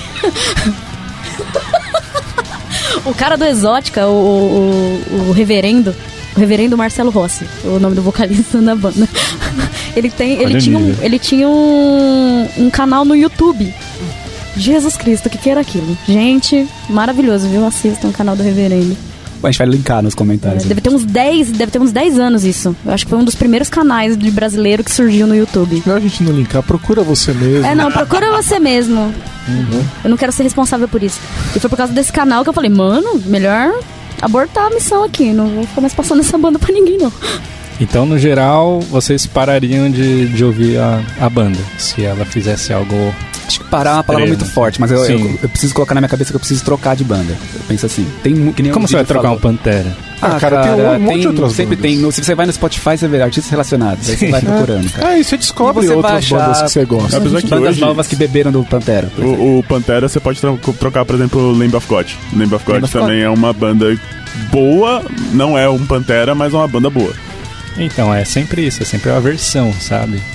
Então, mas é que tá, né? Vamos dizer que é, é, o Metallica agora falasse alguma coisa, o o James fosse lá e falasse uma coisa bruta, racista, Hail não sei o Trump. que lá tal. É, Hail Trump dane que é uma posição política dele, ele tem direito a essa posição, né? Mas. é, Mas, por exemplo, uma posição achar- política que não condiz com. Não, ele fazer eu, algum não, eu acho, racista. não, eu acho, eu acho assim, uma posição política, então se o cara é a favor de um estado maior ou um estado menor e eu por algum motivo não concordo, tudo bem, né? O problema é o cara aí falar, fazer uma declaração abertamente racista, por Sim, exemplo, sim, com entendeu? Ou o cara fazer uma declaração abertamente homofóbica, né? Misógina. ou misógina. Isso são problemas, eu acho que pra mim, para mim seriam problemas, né? Então, nesse caso, talvez eu trocasse, mas aí que tá. Se você exatamente isso que o Cristiano falou, se você procurar quem Metallica ouvia? Ah, ele ouvia essas bandas aqui, essas bandas são relacionadas, são influências e tal. Geralmente você vai ouvir e você vai falar, putz, eu gosto disso, entendeu? É, eu sei porque eu fiz isso com Metallica e eu aprendi a gostar de uma série de bandas, entendeu? Então você pode fazer isso, né? O Iron Maiden tem trilhões de bandas genéricas, muitas melhores que o Iron Maiden, inclusive. Olha, olha, polêmico. É verdade, ainda mais o Iron Maiden de hoje. Tinha uma, tinha uma galera que falava que Iron Maiden é banda de moleque. Ah, é? E aí? Acho que alguém falou isso até no começo, depois eu não lembro quem foi. Não, mas, se você for colocar na ponta do lápis mesmo bandas que tem músicos escrotos, eu acho que vai sobrar pouca coisa, viu? Na moral, porque. Até porque os caras começam, eles estouram quando eles são tudo pós-adolescente, assim, né? É. Jovens adultos. E, e o cara não aprende a conviver em sociedade tempo, ele continua sendo escroto. Porque vamos lá, você é adolescente, você tem que aprender muita coisa. Muitos adolescentes são escrotos. Eu, eu, eu fiz muita merda adolescente, entendeu? Ainda bem que eu fui aprendendo, aprendendo as coisas com os anos, entendeu? Se você não tem nenhuma crítica social vindo e tem até um comportamento de social que te encoraja nas suas idiotices, você vai ficar cada vez mais idiota. Justin Bieber tá aí pra provar isso, né? Né? Justin Bieber nasceu muito novo dentro, da, dentro do cenário musical e continua evoluindo de um jeito totalmente descontrolado, sem ninguém pra segurar ele. Um astro pop que vende milhões, e aí? É, por outro lado, você vê Madonna, que é por ser mulher e ter que enfrentar uma série de preconceitos, cada vez tá melhor, né? Ela tá cada vez mais crítica, tá cada vez mais compreendendo o contexto no que ela vive, e hoje tá, hoje tá, na época trouxe uma, toda uma discussão a respeito do papel da mulher, e hoje tá, tá tendo uma discussão a respeito do papel da mulher de idade. Porque madura. ela tá envelhecendo e ela quer discutir isso, ela quer continuar na mídia, ela quer continuar participando e ela tá falando sobre isso. Eu acho que esse tipo de papel social, infelizmente, dentro do metal a gente não consegue não achar. existe, não. É, Ninguém pensa nisso. a gente não consegue achar. Ah, cara, mais uma vez, vamos falar de Metallica. Um CD criticando guerra, o outro CD criticando drogas. Os caras estão falando sobre isso. Quando o James passou por um problema gravíssimo de alcoolismo, ele falou sobre isso. Sim. Então, assim, tem. Só que geralmente isso, quando ele é tratado numa letra de música, ele acaba tendo um peso menor do que a pessoa indo publicamente falar sobre alguma coisa. Por exemplo, a questão do, do Robbie Halford. Hoje em dia, ele é um cara ativo nas questões LGBT. Se você pega os sites gringos, ou geralmente os sites nacionais, eles acabam não reproduzindo isso porque não, não faz parte muito da, da agenda desses sites hoje em dia. É, eles. Desculpa. É, tem, é, ele tá hora e outra fazendo, falando depoimentos do, do que, que ele já sofreu, o que, que ele já teve que passar por ter é, antes de, de, de, se assumir publicamente e muito mais depois, o, o, os, os, problemas que ele teve e as coisas que ele deixou de, de, ter problemas por ser uma figura tão influente dentro do, do metal.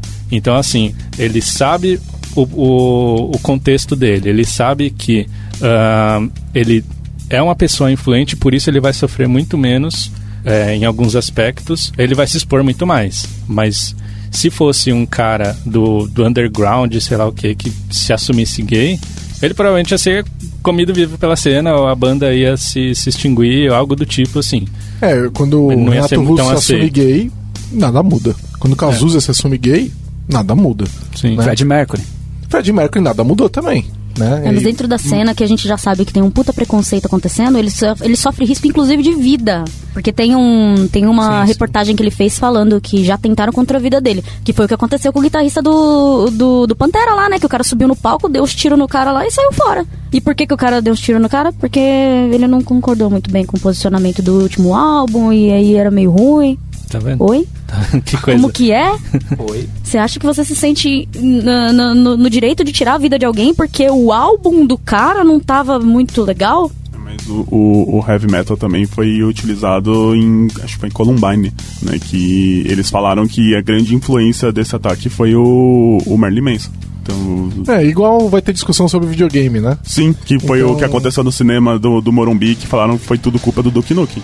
Então, tipo... Mas é, é, é, absurdo, né? Porque então os filmes também. Né? Então, o é, é, que, que, que tá acontecendo? Então, é, e muitos dos caras que atiram são religiosos. Então, você tira o cristianismo deles, é isso? Então, é, ou você tira o direito do cara ser muçulmano, é isso? Não, não dá para colocar. É que é, quando acontece um, um, desastre desse, a gente sempre vai procurar entender o que aconteceu e, e buscar culpados, né? Sim, e o heavy metal, por ter uma característica de, de ser um estilo agressivo, né? De falar sobre coisas agressivas também, é, como morte. Sim, mas não é uma música calma. Não. Né? E pode aí, ser. Pode é, ser. então a pessoa vai falar assim: olha, a culpa é dessa música agressiva, violenta que você tá ouvindo. Mexeu com a sua cabeça. Ela mexeu com a sua cabeça, exatamente. E, e tem muita coisa que a gente não pode também negar que é, várias vertentes do metal, elas fazem apologia à violência, fazem apologia a drogas, fazem apologia a um monte de coisa muito zoada. Se você não tiver é, discernimento, discernimento né? para poder ver que aquilo ali é música só, entendeu? É, aquilo lá é vendido para você como um produto. O que, que cai mais ou menos naquele, naquele lance que a gente estava falando, de machismo e não sei o quê, porque dentro do, dentro do metal, principalmente o início do heavy metal, é, a mulher era vendida como objeto, né? Era um, era um objeto. Ah, você vê isso na capa ao dos portador. É, exatamente. E o cara era, tipo, dono da mulher. Tem muita coisa, principalmente dentro do, do, das músicas do Kiss, das músicas do ACDC, que eles fazem uma abordagem muito violenta Cara, vocês já viram Lick It Up? O Lick clipe? It Up, Vocês já viram o clipe? Nossa, Lick It Up, cara. Você não consegue... Ó, quem não viu, não veja, porque você não consegue desver. Gene Simons é escroto demais. Não, é, é, cara, pra mim aquele clipe é a tradução do... De 80, é 81, né, pelo que eu me lembro. É é a tradução do momento. Ele descreve o que era você ser adolescente na década de 80, entendeu? É, o que eu não sei, porque eu, eu fui adolescente na década de 90, mas para mim aquilo tá claro, né? É, é, aquela é a posição sobre a mulher na década de 80, né? Sim. E do homem sobre a mulher, né? E, e até, assim, o bom é que, até num cenário tão é, problemático para as mulheres, é, tem bandas dentro do, do próprio da própria época do New Wave of British Metal que iam de encontro com isso. Por exemplo, Girls Schools, que era uma School. banda de, só de mulheres, fazendo lá um puta do metal ali junto na cena, na mesma época ali, lançando o um álbum, o primeiro álbum em 81, alguma coisa assim, e indo de, de encontro com essa todo, todo esse status quo de, de machismo, de, de letras é, misóginas e machistas. Elas reproduziam ou elas iam com. Não, elas iam. É, só pelo fato de serem mulheres, uma banda inteiramente feminina, tipo, e, e, ali, ali dentro, naquele, inserida realmente naquele contexto e tocando com, com todas as outras bandas influentes, já é uma, uma contra. Já, já é um contra-ataque a esse, esse, esse contexto aí. E, é algum, alguma coisa interessante. É uma coisa interessante porque por mais que, que você veja que, que, assim, era uma banda, era uma banda. Podia ter outros, outras mais? Podia, mas a gente sabe. Eu, por exemplo, não, não sei. Eu só conheço, daquela época, só conheço Girl Schools. Pra vocês verem como representatividade importa pra caramba, a gente fala que a maioria é branco, hétero, homem. Você vê o público, é igual branco, hétero, Sim, homem. É então. difícil você achar um negro na cena. Você vai em show de metal, você encontra três, quatro mulheres perdidas no meio de três mil caboclos, entendeu? Tanto que quando então, tipo, o Sepultura escolhe um vocalista negro... Isso foi uma puta polêmica. Foi uma puta polêmica na época, ninguém tava entendendo nada. É, e assim, ninguém tá acostumado. Que? Um cantor de banda negro? Heavy metal? Que que tá? Que isso? Nunca vi. É a primeira vez. Que... era o é Bad Brains que tinha, que, que tinha negro no vocal? Eu não me lembro muito bem. Mas tinha uma banda que foi tipo a pioneira de ter negro na banda. Teve o Thin Lizzy na década de 70. O Thin Lizzy. Que tinha o violino e baixista também. Tinha tipo... Suicidal Tendencies que tinha um guitarrista negro também. É, e o que é uma, é uma característica de opressão. Se você pegar a origem desse negócio todo vindo no blues, por, eram músicos todos negros, né? Os cantores, os músicos. É, e aí, de repente, um, os brancos sequestram tudo. Eles sequestram o rock, sequestram o heavy metal. Você via um, né? um Living Color como, a, tipo, a exceção da exceção ali, né? Galera fazendo é, e, e, o Sepultura também. Sim, né? Com, sim. E mesmo e na banda você via, era um músico negro, é. né? E todos é, o resto, e até hoje, se a gente for olhar, quantas vezes você vê uma, uma vocalista mulher ou um vocalista negro, é difícil pra caramba aparecer essas bandas, né? Então. E quando tem a mulher, ela tá numa banda de mulheres, né? Aí eu já tenho, aí eu aí já tenho as ressalvas, né? Musical. do ano também. É, porque tem o do Death Metal, tem o Arch Enemy, que é maravilhoso, que sim, tem a maravilhosa sim. da Angela Gossel, e agora tem a, a Alicia, Alicia lá. White Glass. É. E a antiga banda dela também, que é uma vocalista também, que é o The Antagonist. Que o é The Antagonist, boa. que também é muito boa. The Agonist. The Agonist. Eu erro junto é, com você. Isso aí é a união do metal. O The Agonist, que é muito louco. Tem a Flor Jansen, que tocava no After Forever. Tem uma um Sim, pouco antiga Turunen. É. Tem, tem muita coisa. Tem a Warlock, que é, é Warlock. É, olha lá. Sim, sim. Tem a Lita Ford também. Noivou com Tony Iommi. Mas nessa questão da, da inclusão, de ver que tem bastante front woman, você vê que é, depende do, do, do, estilo, do subgênero do metal ainda, né? Tem muita coisa... É, muita coisa ainda para evoluir. Tipo, tinha até pouco tempo atrás tinha Crucified Barbara fazendo heavy metal tipo puro. A banda acabou, mas beleza, beleza. Fizeram um bom álbum. Bom, voltando ao Nervosa, né, gente? Nervosa, Nervosa. é uma banda 100% de mina, que começou como cover do Iron Maiden, as minas tocam pra cacete. Tem o Pandora do, do Paraná. É. Tem bastante. É, agora, né? É, falando assim do, do, do contexto do, do, do, metal nacional, tem, claro, Sepultura, né? Que é o grande expoente nacional e internacional do Brasil até hoje. Ah, uma das maiores bandas brasileiras, independente de gênero, né? Sim, sim. É, já foi considerada a maior, não sei se apenas por brasileiros, porque eu também não vivi o contexto, mas as histórias, né, que a gente que a gente vê é que em algum momento ela foi considerada a maior banda de metal do mundo. É, mas tem, tem aquela cena de, de Minas, tem, tem muita coisa ali, tem, tem sarcófago também, né? Que tem. Eu, eu curti um Viper, cara. Ah, Metallica, Metallica é, cover. Você vê o André Matos com 13 anos de idade cantando daquele jeito, né, cara? 14 é. anos. O que, que foi que aconteceu, né? Ficou com a mesma voz. Ficou. Ele não ficava mudando a voz, porque é um 13 anos tá mudando a voz, né? Não, era dele mesmo. É, Angra é uma, é, um, é uma grande polêmica, né? No, ah, eu no, adoro No Angra. meio de metal. Ah, eu adoro né? também. Adoro Angra, adoro Nunca Angra. curti Angra. Acho muito bom. Eu acho que, assim, o, uma coisa que a gente.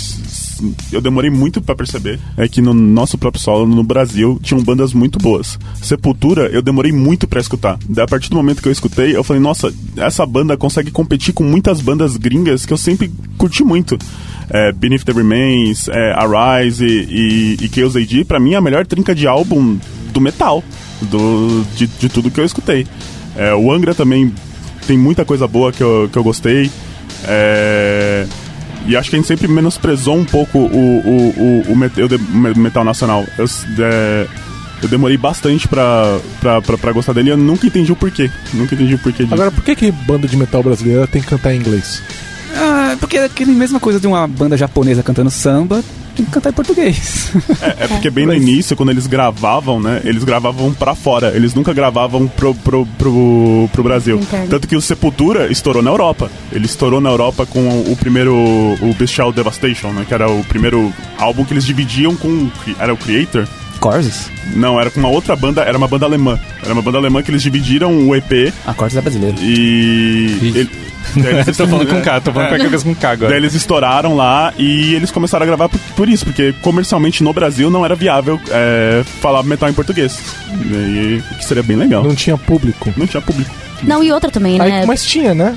Tinha. Tinha, Que- tinha O público. Brasil naquela É que- época era mais movimento punk, né? O punk falava Não, mais de, de cara pro Você brasileiro. tinha muito ainda. fã de heavy metal no Brasil. Tinha, o problema tinha. é, será que tinha tamanho para o, ta- é, que a- o tamanho que o Sepultura queria, né? É que assim, no Brasil tinha um grande problema é, que nem era tão, tão assim, pri- principalmente no começo, ali, antes do- da metade do- dos anos 80, é, tinha muita banda que falava em português, assim, tipo, Centúrias, tinha, tinha, tinha Salário Mínimo, tinha uma galera que, que cantava em português. Ah, eu acho que o maior problema daquela época era a questão de aparelhagem. É, tipo, a, a qualidade dos aparelhos para gravação. Se você vai Ah, ver. é, lembra que era ditadura, né? Você não podia É, importar. exatamente. Restrição, restrição. Era, era, era assim, se você vê uma, sei lá, um, um Metamorfose gravando em 84 aqui no Brasil e vê qualquer outra banda do- do- dos Estados Unidos ou da, da Inglaterra, da Europa, enfim, num, num mesmo, sei lá, no mesmo ano gravando o álbum, você vai ver que parece assim que um gravou no, no quintal de casa e o outro pô, fez a, a produção normal que a gente vê hoje, assim. Então era mais difícil vender isso. Né? É, também o contexto social né, do, do Brasil, que também já era já era mais fechado por causa da ditadura, era mais difícil você ter a aparelhagem, era difícil você ir para fora, você é, até o próprio contato com, com o que estava sendo lançado lá fora. O, eu lembrei agora de uma história que o meu pai me disse uma vez, que aqui no Brasil ele E o que mais que acontece no metal nacional? Maiden achavam que o Paul Diano tinha substituído o Bruce Dixon no Iron Maiden, porque chegou primeiro os álbuns com o Bruce Dixon pro Brasil do que o, o Paul Diano. Então, então vê, vê essa, esse contexto assim que a gente não, a gente não consegue nem mensurar, sabe? Era aquela época que o cinema também levava um ano para um filme É. chegar no Brasil, né? É, tudo era mais lento, tudo era Sim. diferente, né? Assim, é muito difícil assim para pra gente e principalmente para pessoas mais novas ainda do que a gente mensurar como que era há, há 30, 40 anos atrás, assim, era extremamente diferente. Ah, inclusive, por causa dessa limitação técnica que a gente sempre teve aqui no Brasil, a nossa música de protesto era voz e violão. Sempre foi voz e violão. Então, quem compunha música de protesto aqui era Chico Buarque. Novos baianos. né? Novos baianos, entendeu? Então nunca foi. O som pesado nunca foi a nossa característica de música de protesto. Então chega um som gringo errado lá do lado de fora, tem que vir em inglês. Porque. É que mais ou menos, né? Você pega Garotos Podres na década de 80 também, você tá. Mas aí é O, punk. movi- o movimento punk Mas é foi punk, muito forte. é. né? É, punk. então. Inocentes, o. Olho seco. Olho Seco. Olho Seco, melhor nome, né? Dá aflição só Dá de aflição falar. só do nome, né? Joelho de porco. É. Então, só que isso daí é punk, né? E aí o punk também vem num formato Cólera, bem enlatado. Cólera. cólera. É, vem um formato enlatado também lá do lado de fora, mas punk é gritado. Então qualquer letra que você colocar naquilo vai. vai... Ou então você vinha. na- Vai então ser odioso. Vinha, ou então você vinha com o Raul Seixas com uma puta música de protesto, só que, né, é. Não era pesado. Cabeça. É, né? também era voz e né? violão, Eu sou era um a negócio- mosca que pousou na sua sopa, o cara tá falando com a ditadura, claramente os caras burros entenderam, deixa a música passar, né? Porque é isso, né? É, militar censurando, vai ser burro pra caralho, lógico, né? tá, tá, tá previsto, né? O bom E- que fazia os músicos ficarem fazendo letras mais inteligentes ainda, né? Pra passar. Mas não né? precisava nem tanto, né? Por isso que hoje a gente fica tão chocado quando vem um funk e joga a verdade na cara da gente assim de uma vez, sem censura, sem, sem fazer historinha em cima da- das letras. A gente fica ofendido, né? Porque na época, na, na década de 90 lá que tocava os axé sujíssimo, É né? é o Tchan, né? Exatamente, é, ralando na boquinha da garrafa, a gente não ficava chocado, porque aquilo lá pra gente era tipo, não, tá ok, era uma garrafa. Vocês lembram que o Papai Noel, é, filho da puta, virou o Papai Noel velho batuta, né? É, nossa, olha Pra isso. poder passar pela censura, né? Então, era uma época ruim, né? Mas eu- é- era o punk que tava fazendo isso, né? O heavy metal, quando surge, surge fora. Surgiu fora. E eu, da primeira vez que eu escutei Sepultura, eu achei que era uma banda gringa. É, Porque lógico. era uma, era uma qualidade muito gringa, aquilo tudo, sabe? Tipo, É que a gente perdeu o Sepultura no meio do caminho. A gente depois perdeu. depois que, que, que eles ganharam a. que eles começaram a produzir o Beneath the Remains, essas coisas, eles foram pra fora. Assim, acho que o, o último álbum, o- um dos únicos álbuns que eles gravaram no Brasil foi o Roots, que foi o último com o Max. E agora eles só gravam no Brasil, mas a gente o Sepultura ficou muito internacional. Max nem fala mais português. É, o né? Max nem fala mais português. E o português dele também já é aquela coisinha super ah, mas, americana. mas vamos falar, né, gente? Porque o Sepultura foi a glória do Max, porque Cavaleira Conspiracy, eu vou dizer que. Nossa, é, Né. baixa bastante. Forçado, forçado. Podcast da Lambda 3. E o que mais que acontece com o metal nacional? Fora Sepultura. Acontece? E Tem, Angra. tem o Angra- Power Metal, né? Viper, Angra.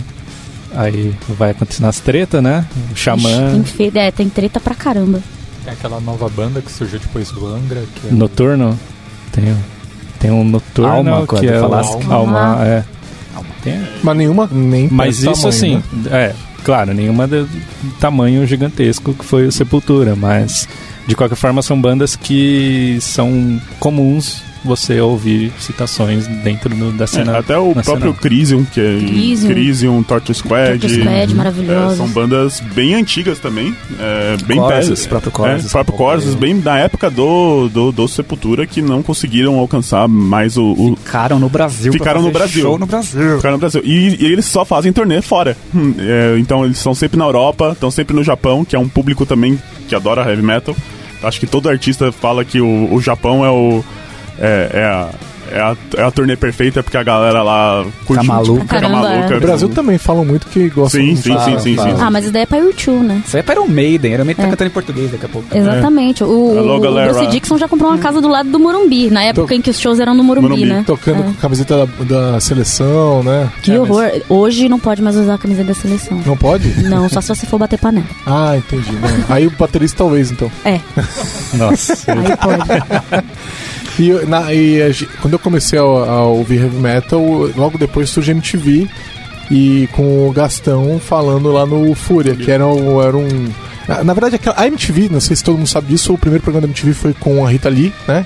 Rock, né? Porque década de 90 o rock era um ritmo muito importante, né? Um, e, e tinha muito heavy metal na MTV na década Sim, de 90, tinha. né? Então é, tinha muito. é, na MTV dos Estados Unidos também tinha muito e de repente começou a perder espaço. Mas o, o- não era só no Fúria. Né, que tinha o Fúria das 5 às 6 da tarde, que eu chegava da, da escola e ia assistir, né? ia- Assistia lá final da tarde. Mas se você fosse olhar o top 10 lá com a Astrid, tinha heavy metal no meio. No top 10, que quem escolhia eram os brasileiros que ligavam lá e falavam, ah, to- eu quero tal música, né? Então, é, é, a gente tinha é, bastante heavy metal na- na- na- no meio brasileiro, né? Eu vi uma pesquisa recente que só 15% dos brasileiros ouvem rock, né? Heavy metal deve ser menos que isso, né? Então, é, é, a gente perdeu muito de, de lá pra cá, mas tava no meio cultural brasileiro ouvir o, ouvir o heavy metal, né? Não, 89 é da década de 80, não é? É. Então. A década de 80 vai até 1990. Ah, sério? Não, então, que era a única, uma das únicas rádios que passava 100% da programação era voltada ao rock, né? Ah, agora entendi o que você quis dizer. A Nossa. 80. Ah! Agora, Agora eu entendi A rádio. que vocês. Nossa! A Rádio 89, gente. Ih, obrigado, hein? A Rádio Rock. Isso. É, sim, que morreu e depois virou de novo a Rádio Rock, não sei como. E não passa rock E lá. mais. trouxeram lá o pessoal aqui em da, São Paulo, né? É, isso, o pessoal que trouxeram o pessoal que era da que eram os DJs lá da década de 90 vieram de volta, agora estão lá também. Maravilhoso. E a 89 tocava muita música legal. É, a 89 era o que era o que sustentava os roqueiros da época, né? Porque nossa, eu me lembro do tanto de fita que eu tinha de gravar a programação do rádio. Porque não tinha como você conseguir. Eu morava no interior na época que eu tava que eu Tinha era que ligar, adolescente. pedir música, né? E É, ficar esperando sua música passar. Exatamente. Mas era isso, e era podia isso. passar da uma da tarde às sete da noite. E você tinha que ficar lá esperando. É, isso uma é uma hora coisa, passava. é, e é uma coisa curiosa que eu tava discutindo até esses dias, a sensação de você escutar aquela música que você queria escutar no rádio. Do tipo, nossa, como eu não tenho acesso a essa música, eu escuto, escuto eu paro tudo que eu tô fazendo só pra poder escutar essa música, coisa que E a o gente perdeu pior, hoje. pior era que todas as músicas tinham 89 no Sim, começo. sim. Mano, os caras tinham que Ah. abrir com essa merda, cara. Então você ia ouvir, você ficava ouvindo a vinheta da música na fita que você tinha gravado. Isso quando cara. eles não mandavam a vinheta no meio da No música, meio, né? Que ainda tinha É, nossa, essa. a Transamérica fazia muito isso. Nossa. Era de querer matar os filhos Essa da Tá passando o solo da música e os caras estão falando da promoção. Não esqueça da promoção lá e o Ah, solo que cantando bom. solto. É, e isso quando eles não cortam a música. Metallica era cortado direto, porque as Sim, músicas eram muito sim. compridas, então eles cortavam, né? A, a hora que é, é, ia entrar no, na, numa parte, tipo, aquela música do Guns lá, no- que tinha 10 minutos, eles cortavam sempre antes da. Rain. É, exatamente, que é, né? Tudo bem, dane-se, mas, mas eles cortavam a música. É, né, hoje cara? no Spotify você consegue escutar a versão Radio Edit, né? Daí você, Sim. daí você vê a diferença de tipo, uma música tem 10 minutos, a outra música tem 3 minutos e meio. Agora, naquela época a gente gravava em fita, né? Grava aqui. A Kiss É. FM, ela corta Freebird até hoje. Mas vale E- fazer a Mas, menção né? também. Se eu podia gravar em fita, por que, que eu não posso baixar MP3? Não, mas fita também era ilegal, né? Tinha Ah, gente é? que vendia. Não podia gravar em fita? podia. Não. Ah, então você vai aprender todos os adolescentes brasileiros da década de 80. Sim. não, e quando era LP, que você pedia pro seu colega gravar uma fita do LP pra você. É, de CD também. De CD Não também. CD na década de 90. Você pedia pro amigo, e aí o LP pulava no meio da fita, e aí ele não podia voltar pra poder regravar a música, porque a LP era contínuo. E aí você ficava escutando a música com erro lá, você não sabia qual que era a música real. Você só conhecia aquela. aquela aquele... Não, e o pior é que o CD, ele era levemente maior do que, o, do que a fita. Faz, eu acho faz que um eles faziam de propósito. Pedir desculpa pro pessoal que não tá entendendo nada nessa parte, o pessoal mais novo, tá? Acho que, é acho que é válido colocar também aqui um agradecimento, né, gente? Agradecimento ao Gastão Moreira. Gastão Moreira foi o cara que acho que ensinou grande parte das pessoas na televisão sobre o que é a música do heavy metal, o que é o rock em geral, com Fúria MTV. Depois musicals. Musicals na TV Cultura foi muito Incrível. legal. Misturava arte, misturava rock, entrevista, era uma coisa in- na TV aberta, era uma coisa inédita. E também vale, já que a gente falou de rádio, citar caras que são praticamente militantes do heavy metal, que seriam os caras do, do rádio backstage, com o grande Vitão Bones, Então, bonito. o que, Da Rádio Corsário Rádio também. Corsário também pô. com o Júlio Viseu, Júlio o Viseu. Tarsi, são os caras que estão aí há, há 30 anos com um programa de rádio domingo à noite e é aquela coisa, é uma tradição. Você sabe que vai tocar música heavy metal quando você ligar o rádio domingo à noite. É uma coisa que você põe na sua agenda. Então, são pessoas que lutam pelo heavy metal, são pessoas que fazem o movimento ser o que ele é hoje, né? E se for negócio falar- apaixonado. Se eu falar do rock, dá pra lembrar do é, saudoso Kid Vinil também, né? Kid Nossa, Vinil, sim. grande Kid Vinil. Até o Ricardo Batalha também, do, do editor da, da Hood Crew, né? até hoje Revistas, também. Road Crew, Rock É, Brigade. Nossa, Gente, eu fui muito show com esses caras muito. trazendo, trazendo banda pro Brasil. Que esses caras eram os que tinham influência lá fora pra poder trazer banda pra cá. A real é que heavy metal é militância, porque ele fi- militância. Ele, ficou. Sim. Ele é pequeno demais pra justificar o Você investimento. acabou de definir o heavy metal. É. Pronto, a gente não É. conseguiu definir no, no começo, Nossa, você definiu agora. meia. Porque não tem é tanto dinheiro quanto um funk carioca tem, não tem tanto dinheiro quanto o pagode tem. Então, se você quer fazer, você vai ter que. Você vai se fuder na prática. Viver de, disso hoje em dia, o músico ou o profissional, ele tá fudido, né? É. Porque ele não vai ter o apoio que ele vai ter se ele estiver lidando com o funk. Se ele tiver. É que o funk também ele vai ter que brigar pra conseguir espaço, é outro problema, né? Mas é. é O moleque não- vai chegar hoje em dia vai falar pro pai, pai, me coloca na banda, na, numa aula de guitarra. Você fala, putz, tadinho desse menino, É. vai sofrer. Vem cá que eu vou te dar o microfone e você faz uns barulhos com a boca aí, tá tudo certo, você vai estar melhor na vida. É, rapaz, complicado. Legal, e hoje em dia, o que, que tá rolando de legal no, no heavy metal, né? E Principalmente brasileiro aí. Que que vocês, eu sei que vocês ouvem muitas bandas obscuras aí. Então contem aí o que, que vocês têm ouvido. Tô ouvindo uma da hora ultimamente, o Under, o Under Kirsers, eu não sei pronunciar o nome dele, é Do, do Sepultura? Sepultura, O. Andrés Kisser. Andreas Kisser. Ele meio que ajuda essa banda, participa de algumas músicas que é Ah. claustrofobia. Ah, claustrofobia, Claustrofobia. pô, é muito É Bom pra bom. caramba, é bem pesadona também. E é cantada em português, muitas das músicas. Eu, eu acompanho o selo independente, então tudo que é muito, muito novo que tá aparecendo, eu, eu tô curtindo. O É... que, que você tem ouvido mais? Que, tem, que te pegou? Assim, você fala, meu, todo dia eu ouço. Nossa, tem. Ó, Novo, novo, que seja de, novo. de banda brasileira, tem Tem Hurtmond, que não é tão novo, mas ele- os caras produzem até hoje. Eles lançaram o primeiro álbum deles em 2000. É muito bom. É nacional, produto nacional que toca em boteco por 20 conto. É muito bom. É, tem uma banda de, um ami, de uns amigos meus que fazem sucesso lá na Europa, que no Brasil não tem muito, não tem muito espaço pra eles, porque eles são meio Doom, que são os caras do. Caramba, esqueci o nome da banda do- dos meus amigos. O da Hell- hora. Da hora. Helllight? Você tá falando de Helllight? Não. Helllight é uma pouco que eu ouço. Não, eu, Eu- lembro eu- o nome do álbum, não lembro da banda. Eu descobri de uma, uma, uma banda chamada Far From Alaska, já ouviram? Far From Alaska, Já, sim. Pô, os caras tocam bem pra cacete, cara. Eu fui num show e eu percebi que eu tava velho demais pra estar naquele show. Ah, sim. Eu tô com quase 40 anos. É comum você encontrar com os vo- com a vocalista aqui na Paulista. É, eu sei, Ela eles estão passa- eles estão em São Paulo agora, porque Não eles não são de eles são do Nordeste, sei, né? não sei. Pelo que eu me lembro. Mas é, eu percebi que eu era muito novo pro público, mas é porque eu, é, eu, eu no dia que eu fui eu tocar umas outras bandas ali, e eles eram o mais pesado da noite, né? De, de longe, assim. E eles arregaçam. E tem no Spotify. É, Sim, sim. Mas pra você conhecer banda boa, tem o Hotel Bar, que fica aqui perto da Lambda, na Matias Aires, que vira e mexe tem show de banda alternativa. Tem a Casa do Mancha, que vira e mexe tem.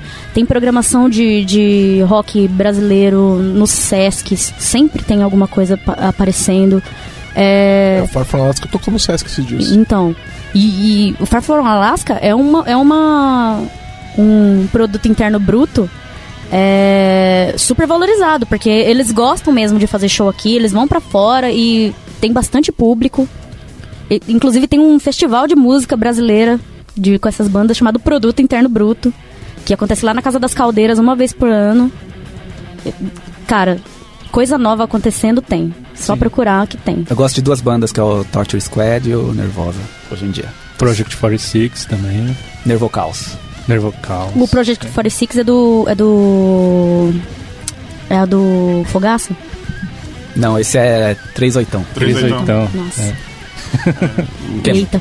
E, Ultimamente eu eh, não, não consegui escutar banda nova, mas eu tenho escutado muito Dr. Sim, que é uma banda que é uma banda brasileira também muito boa, que em determinados momentos você pode falar que é hard rock, em determinados momentos heavy metal. É, depende muito do álbum. E uma coisa que eu escuto bastante também, é, ultimamente, é trilha sonora. E eu gosto muito de trilha sonora de videogame. E é engraçado como heavy metal participa muito dessas trilhas sonoras de videogame. Então, tipo, eu tô escutando a trilha sonora do Dragon Ball que lançou o jogo de luta. E é só heavy metal. É só tema de heavy metal. Daí eu falo, nossa, Inclusive, eu posso falar que eu comecei com Heavy Metal num jogo Road Rash. Road Rash. Que tinha uma trilha sonora inteira. A minha primeira banda que eu conheci foi Monster Magnet, foi por causa do Road Rash. Aí eu fui na loja, meu pai me levou na loja de disco. Eu levei e falei, eu quero um CD do Monster Magnet. Aí o cara falou, ah, não tem esse, mas tem esse. Ele veio e trouxe Iron Maiden From the Dark. Aí, Nossa, quase aí Mal sabia que essa história ia mudar Começou. nesse momento. é, não, brilhou o olho, né? Virei outra igual. pessoa. Tinha uma banda um pouco antiga também chamada Mega Drive. Ela Mega Drive, ah, claro. covers de jogos de Super Nintendo, jogos de Mega Drive. Tema do Killer, metal. do Street Fighter. Aham. Fechamos? Fechamos. Chamos. Então tá, é, esse episódio foi basicamente um tributo nosso a esse o grande heavy metal, né? E continue a conversa com a gente no nosso post lá. Então conversem, contem o que que vocês estão ouvindo. A gente vai tentar agregar as- várias playlists aí de- desses álbuns aí, jogar lá pra vocês ouvirem o que a gente tá sugerindo, pra vocês não ficarem só tentando imaginar. Se tiver faltando coisa lá na nossa playlist também, comenta. Comenta. Não, mas eu tô falando Uma pra gente playlist colocar, colaborativa. Tô falando pra gente colocar no post, assim, essas bandas que a gente falou, vamos pegar o CD que a gente, o álbum que a gente mais gosta e colocar uma playlist desse álbum do Spotify pro pessoal ouvir também. Então, é, aí Sim. o pessoal tem a chance de falar, putz, vou acabar o podcast, vou ouvir isso aqui, vou ver se eu curto também e tal. E o pessoal que estiver ouvindo vai lá e comenta e coloca o que vocês acham legal, comenta, coloca a tua playlist também, coloca a tua a- a- traz os álbuns que vocês curtem e vamos continuar a conversa lá. E a gente combina o próximo show de todo mundo junto. Vixe, Ver o Iron, ver o Iron Maiden. Ah, Ou quando vamos o ver o Ozzy- Manor, vamos ver o Manor. Quando o Ozzy sair da, da aposentadoria da próxima vez. é, o Ozzy tá perto, o Ozzy tá perto. O foda é pagar 700 reais no show, É. né? Ah, não, mas esse daqui, peraí. Esse daí é o quarto CD de encerramento do Ozzy, então provavelmente ele vai ter ainda mais uns dois shows. A gente pode marcar pro ano que vem. É, morrer ele não vai, né? Não, Ah, Ele é nunca. um caso a ser estudado pela ciência. Sim. Usa o 2K. Junto com os caras do Rolling Stones, né? É, junto com o cara dos Rolling Stones. É. Então valeu. Valeu, galera. Valeu. Valeu! Você ouviu mais um episódio do podcast da Lambda 3. Indique para seus amigos esse podcast. Temos também um feed só com assuntos de tecnologia e outro que mistura tecnologia e assuntos diversos. Toda sexta-feira, sempre com o pessoal animado da Lambda 3. Você tem um podcast e quer gravar num estúdio legal, nosso espaço está aberto para você. É um estúdio isolado acusticamente, com uma mesa de gravação e microfones profissionais para até cinco pessoas. Tudo de graça. A ideia é estimular o podcast no Brasil. Pode ser sobre qualquer assunto. Fale com a gente pelo e-mail podcast@lambda3.com.br.